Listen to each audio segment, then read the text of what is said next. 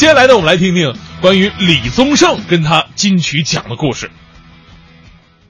六月二十三日，本周四，文艺之声全天特别策划，以金曲奖的名义听老歌，在新一年台湾金曲奖揭晓之前，听老歌念旧人，用怀旧的方式见证新经典的诞生。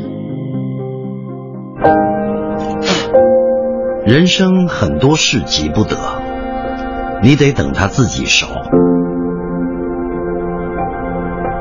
我二十出头入行，三十年写了不到三百首歌，当然算是量少的。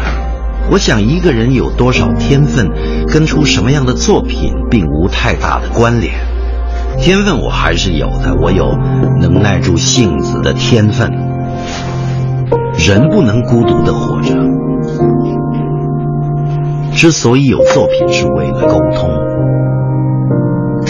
透过作品去告诉人家，呃，心里的想法，呃，眼中看世界的样子，所在意的，所珍惜的，所以作品就是自己。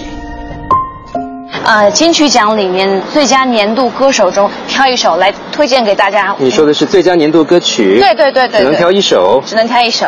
哇，这个不容易啊。对，其实有点得罪人哈，这个。呃，不会不会，我挑这首歌大家都会服气的。哦。二十五届金曲奖年度最佳歌曲，而且也是年度最佳作词、年度最佳作曲三冠王的得主。这首歌是李宗盛的《山丘》。哇。这首歌啊，呃，我特别想。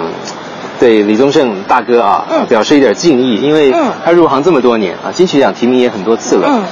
呃，他常常强调一件事情，就是流行音乐这一行，大家常常看到的是站在台上的那个明星，嗯，但是他要强调的是，他觉得这个行业最有才华的人，其实是在幕后的这些帮忙明星上台的推手。他希望更多人能够。体会这些幕后工作人员的才华跟辛苦跟付出啊，嗯，呃，这个是我对李宗盛特别保持敬意的原因。那么他自己也身体力行啊，嗯嗯，《山丘》这首歌，我觉得是他用半生的江湖风雨去提炼出来的一首杰作啊。哎呀，听多少次都还是感动。最佳年度歌曲奖得奖的是。每当有人夸奖我说李宗盛，你那个歌写的真不错的时候，我都想说，想说却还没说的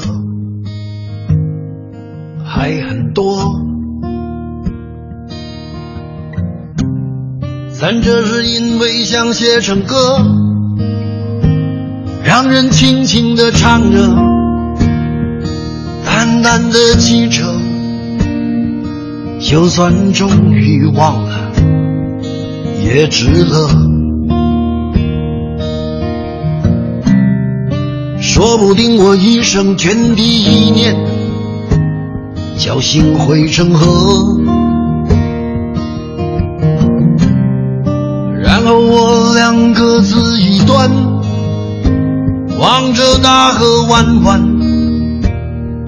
终于敢放胆。嬉皮笑脸面对人生的难，也许我们从未成熟，还没能晓得，就快要老了。尽管心里活着的还是那个年轻人，不安而频频回首，无知的索求，羞耻与求救，不知疲倦的翻越每一个山丘，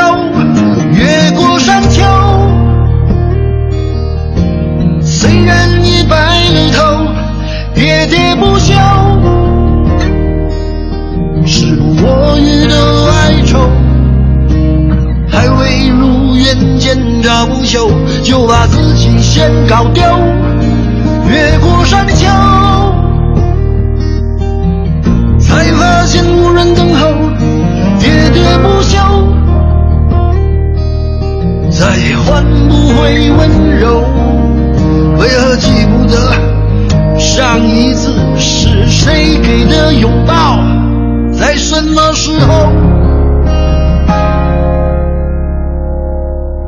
我没有刻意隐藏，也无意让你感伤。多少次我们无醉不欢，咒骂人生太短，唏嘘相见恨晚，任女人把妆哭花了也不管。看我们从未成熟，还没能晓得，就已经老了，尽力却仍不明白身边的年轻人。给自己随便找个理由，向心爱的